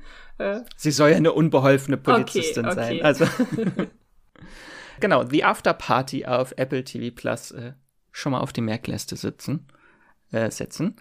Dann bleiben wir beim 28. Januar und springen zu Netflix. Und da kommt jetzt die Serie mit dem längsten Titel des Monats. Mal gucken, ob Der beste Serientitel des Jahres. Mal gucken, ob ich es in einem Atemzug hinkriege. Achtung. The Woman in the House Across the Street from the Girl in the Window. Ich bin gespannt, wie man das abkürzen wird. Dann später wahrscheinlich The Woman in the House oder irgendwie so. Ich, äh, beim ersten Mal, als ich den gehört habe, dachte ich auch, ist dieser Titel ein Scherz? Klingt irgendwie wie eine Mischung aus äh, Woman in the Window und Girl on the Train und äh, ist dann dementsprechend auch eine Mischung aus dunkler Komödie und Thriller. Also es geht schon so in diese Richtung. Eine Miniserie mit acht Folgen und äh, die Hauptfigur spielt äh, Kristen Bell die ist Anna, der das Herz gebrochen wurde und die jetzt folglich natürlich jeden Tag am Fenster verbringt und äh, Wein trinkt und hinausschaut und äh, das Leben vorbeifließen sieht. Ähm, und erst als ein hübscher neuer Nachbar gegenüber einzieht, ist das ein Lichtblick für sie. Allerdings beobachtet sie dann kurze Zeit später schon einen Mord oder glaubt ihn zu beobachten. Wir wissen es nicht genau, ähm, weil sie nämlich auch mit Medikamenten und Alkoholsucht äh, zu tun hat und das Halluzinationen sein könnten, äh, wird da diese Schere aufgemacht von was hat sie wirklich gesehen. Und nach dem Trailer bin ich immer noch unsicher, ob das so eine Balance zwischen echter Spannung und Satire aufs Thriller-Genre so von Fenster vom Hof äh, sein wird oder sein wirklich erfolgreich sein kann. Ähm, ist aber doch so skurril, dass man, glaube ich, mal reinschauen sollte. Und auch der Cast lässt sich sehen. Also Kristen Bell natürlich allen voran, die wir als Veronica Mars ja schon als Ermittlerin kennen. Äh, Tom Riley aus Da Vinci's Demons oder zuletzt The Nevers, äh, Michael Ealy aus Barbershop. Ähm, ja, das äh, sieht ganz gut aus. Und schon allein wegen des Titels, oder? Max, was sagst du? Und du meintest, sie heißt in der Serie Anna? Ja. Frozen? Ja, Frozen, wo sie Prinzessin Anna auch gesprochen hat. Ja, okay. Äh, nee, ich bin da sehr gespannt, was da eigentlich hintersteckt hinter der Serie. Ob das jetzt wirklich so ein ernster Thriller ist oder eher so eine Satire auf dieses äh, Fenster zum Hof-Thriller-Genre, weil sie ja auch sehr, sehr überfüllte Weingläser irgendwie ja, schon ja. auf Bildern äh, trinkt. Also äh, nach dem allein dafür lohnt sich die Serie auch schon, einfach um äh, Kristen Bell irgendwie Wein trinken zu sehen. Also es lohnt sich auch den Trailer mal anzugucken, wenn ihr da Lust drauf habt. Das ist nämlich auch so, am Anfang sieht's ganz spannend aus und dann kippt es so langsam. Also wie sie diese riesen Weingläser trinkt und auch wie der äh, Trailer dann ganz am Schluss den Titel aufdeckt mit The Woman in the House across the street from the girl in the window. Also so, so, so nach Motto, da kommt noch was, da kommt noch was, das ist einfach so komödiantisch inszeniert, dass, dass ich nicht glaube, dass das voll ernst genommen werden soll. Aber wir sind gespannt. Dann, äh, ja, bleiben wir beim 28. Da starten auch wirklich einige Serien äh, an dem Wochenende. Äh, also am besten schon mal Urlaub einreichen für Ende Januar. Denn auch am 28. Januar auf Netflix In From the Cold. Das ist eine Serie, die mich wegen ihres weirden Konzepts schon direkt angesprochen hat. Äh, es ist nämlich ein Spionage-Thriller mit übernatürlichem Einschlag. Äh, acht Folgen sind das und ich äh, zitiere einfach mal äh, unsere Handlungsbeschreibung äh, auf Moviepilot. Äh, Die du selbst geschrieben hast. Die Amerikanerin äh, Jenny ist alleinerziehende Mutter aus New Jersey und wird plötzlich vom FBI überrumpelt, dass sie mit ihrer düsteren Vergangenheit als russische Spionin konfrontiert. Lange versuchte sie ihrer alten Identität zu entkommen, denn Jenny war keine gewöhnliche Spionin, sondern das Ergebnis streng geheimer Genexperimente des KGB, die ihr übernatürliche Fähigkeiten verliehen. Nun scheint jemand mit ähnlichen Kräften eine Reihe brutaler Morde und Anschläge zu begehen und einzig Jenny ist in der Lage, den unbekannten Schurken aufzuhalten und Russlands Schattenkrieg gegen die USA zu beenden. Also wenn das mal nicht interessant klingt, ne? Das klingt ein bisschen wie äh, Alias, nur mit noch mehr übernatürlichen und Superkräften. Also. Ja, so ein bisschen auch hier die, die übernatürlichen Terroristen, so Falcon and the Winter Soldier vielleicht, ja. Ja, also ich gab leider bisher noch keinen Trailer. Würde mich jetzt interessieren, was ihre Fähigkeiten sind. Mhm, mh. Ja, könnte interessant oder könnte auch richtig trashig werden. Schauen wir mal. ja, es klingt halt so, so abgedreht wie auch schon Warrior Nun, äh, bei, auch, was es ja auch bei Netflix mhm, gab, mhm. was auch sehr interessant war. So, und dann habe ich noch eine Serie mitgebracht. Äh, die steht bei mir ganz oben auf der Watchlist. Äh, auch am 28. Januar, auch auf Netflix. Und zwar All of Us Are Dead. Alle von uns sind tot. Ähm, das ist eine Horror-Thriller-Zombie-Serie aus Südkorea. Äh, und spätestens seit Squid Game schauen wir jetzt alle südkoreanischen Serien, bitte auch alle, weil die immer sehr gut sind. und äh, das Ganze basiert auf einem Webtoon, äh, der heißt Now at Our School und äh, könnte man beschreiben als äh, Train to Busan in der High School. Es gibt schon einen Trailer und äh, also in der Serie geht es um eine Gruppe von Schüler und Schülerinnen, die sich während einer Zombie-Apokalypse in ihrer Schule verschanzen. Und äh, im ersten Teaser sieht man schon Horden von Zombies, äh, sehr schnelle und sehr wilde Zombies. Von daher kam bei mir der gleich der die Train to Busan Assoziation. Und äh, ich bin sehr gespannt auf die Serie. Das sah schon sehr äh, groß und episch aus, der Trailer. Ähm, könnte was werden und äh, könnte der nächste große Netflix-Zombie-Hit aus Südkorea nach der Netflix-Serie äh, Kingdom werden. Weiß nicht, ob du da schon mal reingeschaut hast. Das war diese historisch angehauchte ja, Zombie-Serie. Ja, ich weiß, dass du das immer wieder empfohlen hast und ich mich immer wieder gedrückt ja. habe. Was ich mich noch gefragt habe, ist, weil es mir auf Anhieb nicht eingefallen ist, gab es schon mal so eine Zombie-Serie im Schulambiente? Mm, zumindest im Anime-Bereich weiß ich, dass es da was gab. Mhm. Äh, aber jetzt in Live-Action fällt mir direkt gar nichts ein. Bestimmt gibt es irgendwas, was mir jetzt gerade einfach noch nicht einfällt. Aber ich weiß, dass ich schon mal so ein Anime gesehen habe. Ich glaube, es hieß auch High School of the Dead. Könnte sein. Eigentlich ist es ja naheliegend, ne? Die Schüler, die sich selbst zerfleischen, das ist ja schon gang und gäbe an der Schule. ähm, genau, das steht bei mir ganz oben auf der Liste. All of Us Are Dead. Und dann kommen wir schon zur letzten Serie wir haben es nicht ganz bis Ende Januar geschafft. Wir sind jetzt beim 30. Januar. Ja, in der nächsten Serie sind nicht ganz alle tot, aber fast alle. Sie heißt Station 11 und wird bei Stars Play, also in dem Kanal dann ausgestrahlt, den ihr zum Beispiel bei Amazon Prime auch Zusatz abonnieren könnt. Ähm, kommt dann wahrscheinlich wöchentlich so nach und nach. Zumindest war das bei, bisher bei den Stars Play Serien immer so sind insgesamt zehn Folgen einer, ich sage mal, postapokalyptischen Serie. Ist nicht so richtig Sci-Fi, aber irgendwie schon. Es geht um eine Grippe, die über die Menschheit hinwegfegt und große Teile der Bevölkerung tötet. Und 20 Jahre später versuchen mehrere Überlebende in der Welt danach ein, ja, eine Existenz zu führen, die das Beste von damals bewahrt und trotzdem auch irgendwie neue Wege beschreitet. Das sind ganz unterschiedliche Geschichten, von denen dann ganz langsam aufgedeckt wird, wie sie vielleicht verbunden sind. Ich konnte schon mal in ein paar Folgen reinschauen und fand das sehr, sehr spannend, dass mal nicht diese große Zombie-Epidemie entfesselt wird, wie man das ja so häufig kennt, dass dann nicht nur einfach eine, Epidemie ist, sondern dass dann irgendwann noch irgendwelche übernatürlichen Sachen dazukommen, wie wandelnde Tote. Sondern hier haben wir tatsächlich eine postapokalyptische Serie, die das mal ähm, anders macht und diese Situation in Anführungszeichen einfach gestaltet. Also wirklich eine international grassierende Pandemie, so ein bisschen wie wir sie jetzt erleben. Also es ist schon manchmal unangenehm nah dran, muss ich dazu dazu sagen, dass man denkt, äh, das ist schon sehr äh, realistisch. Ähm, also wenn ihr fluffige Unterhaltung als Weltflucht wollt, dann vielleicht nicht da einsteigen. Nichtsdestotrotz, wenn man das im Hinterkopf behält und das äh, auch äh, verträgt, ähm, fand ich die erste Folge insbesondere sehr spannend, wie ich da so reingezogen wurde. Also wir haben dann ein Theater, äh, äh, wo ein großer Schauspieler auftritt, der hat auf einmal einen Herzinfarkt, dann steht da jemand aus dem Theater auf, geht auf die Bühne, versucht zu helfen, dann kommt ein Mädchen ins Spiel, dann versucht er das irgendwie nach Hause zu bringen, weil deren Eltern nicht da sind und so, so gleitet ganz langsam eins ins andere über und äh, da mochte ich die Erzählung sehr, wie das so aus einem Guss sich langsam fügt und wir dann so immer mehr um uns rumkriegen, okay, irgendwas stimmt gerade nicht mehr in der Welt, irgendwas passiert gerade und ähm, ich weiß noch nicht, wie mir diese späteren vielen Perspektivwechsel und Zeitsprünge gefallen, die dann noch dazukommen in den späteren Folgen, weil wir natürlich dann auch diese Gesam dieses Gesamtbild ausloten wollen von, äh, das ist im, in der Gegenwart passiert und das ist in der Zukunft, also bis 20 Jahre reicht es dann.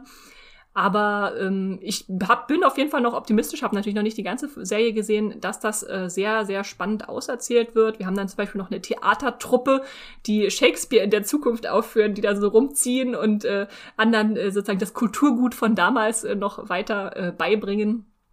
Und wenn man sich den Cast anschaut, ist das auch sehr spannend. Also allen voran äh, Mackenzie Davis, die ich ja sehr liebe. Ich hoffe, ihr kennt sie nicht nur aus äh, Terminator Dark Fate, sondern vor allem aus Halt and Catch Fire. Ähm, Gael Garcia Bernal ähm, aus Mozart in the Jungle oder La Mala Educación hat eine kleine Rolle. Himesh Patel ist auch großartig, den ihr wahrscheinlich äh, hoffentlich in Yesterday gesehen habt. Also ist eine sehr spannende Serie, die auch mal neue Sachen ausprobiert und das sollte man ihr auf jeden Fall zugute halten und äh, ich bin auf jeden Fall gespannt äh, und werde sie zu Ende gucken, um zu sehen, wo das alles noch hinführen wird. Äh. Ich habe auch einige gute Kritiken gelesen. Mhm. Äh, also bei Metacritic hat die auch einen sehr hohen Score. Äh, da bin ich schon äh, gespannt drauf. Ich hoffe, dass sie nicht bei mir untergeht, weil einfach wirklich viele Serien starten im Januar, aber die, da würde ich auch gerne noch mal reinschauen. Mhm weil das mal so was anderes ist, so ein anderer Blick auf diese dystopische Postapokalypse ohne Zombies, ohne große, düstere Kriegsszenarien, ja. Ja. Station 11. Station 11. heißt komischerweise auch nach einem Comic, der da die ganze Zeit rumgereicht wird. Ich äh, bin noch nicht sicher, wo das äh, hingeht mit diesem Comic, weil der auch viel als verbindendes Element genutzt wird. Ähm, und ich sag mal, Max, wenn du es im Januar nicht schaffst anzufangen, wenn sie wöchentlich ausgestrahlt wird, reicht es wahrscheinlich auch, wenn du Februar oder sogar März dann mit Stars Play loslegst, weil dann äh, dauert es ja eine Weile, bis alle zehn Folgen da sind. sie läuft ja nicht weg. Genau, genau. Sie ist ja dann erstmal da. So, dann sind wir auch schon am Ende angekommen von unseren ganzen 20 äh, Serien. Wenn ihr nicht mitgeschrieben habt, kein Problem. In den Show Notes gibt es nochmal alle 20 Titel nachzulesen. Äh, ich kann sie aber auch gerne noch mal für euch äh, einmal ganz kurz runterrattern. Bitte. Könnt ihr jetzt ganz schnell mitschreiben. ich scheitere bestimmt schon beim ersten.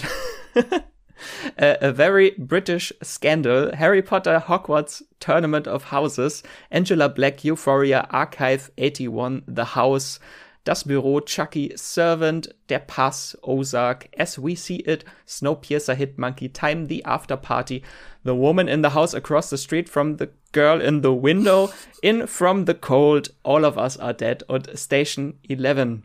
Whew. Sehr schön. Dann ein großes Dankeschön geht wie immer raus an unsere Fans und Zuhörer und ZuhörerInnen. Äh, ohne euch wäre Streamgestöber nicht möglich und wir freuen uns immer, wenn ihr uns äh, Feedback schickt äh, oder auch Fragen und Themenwünsche oder einfach nette Worte. Könnt ihr uns immer gerne eine E-Mail schreiben an podcast.moviepilot.de. Freuen uns immer über Nachrichten von euch. Wir antworten auch immer. Und wenn ihr uns unterstützen wollt, dann äh, helft ihr uns, wenn ihr diesen Podcast abonniert. Äh, und zwar einfach dort, wo ihr gerade Podcasts hört, wie Apple Podcast, Podcast Addict, Spotify oder, oder einfach die Benachrichtigungen aktivieren. Und ihr helft uns natürlich auch, wenn ihr uns bei iTunes und Podcast Addict bewertet mit einem kleinen Kommentar. Das äh, hilft uns äh, einfach, um besser zu ranken und dass mehr Menschen uns äh, auch finden können. Und ihr könnt uns natürlich auch auf Twitter folgen. Dort findet ihr uns unter streamgestoeber mit OE. Esther, wo können dich unsere Fans denn außerhalb des Podcasts lesen? Mich findet ihr als Esther Stroh oder Strawstar bei Moviepilot und als Straw-Star bei Twitter und Instagram. Und dich, Max? Mich äh, findet ihr beim Moviepilot Twitter und Instagram unter meinem Namen Max Wieseler oder Wieselmax. Ganz einfach. Äh, ja, dann würde ich sagen, das war's auch schon. Danke dir, Esther, wieder für den äh, schönen Überblick an Serien. Immer Jetzt gern. ist die Watchlist schon wieder voll und der Monat hat gerade erst begonnen. ist schon mal durchgeplant bis zum Ende des Januars. Äh, dann würde ich sagen, äh, habt einen wundervollen Tag und äh, streamt was Schönes. Tschüss. Das war die neue Folge Streamgestöber. Abonniert uns bei Spotify, Apple oder der Podcast-App eures Vertrauens und wir freuen uns auch ganz besonders über eure Bewertungen. Die Musik wurde aufgenommen und produziert von Tomatenplatten. Feedback und Wünsche gehen an podcast.moviepilot.de. Wie ihr mit eurer Sprachnachricht im Podcast landet, erfahrt ihr in den Shownotes und unter www.moviepilot.de slash podcast.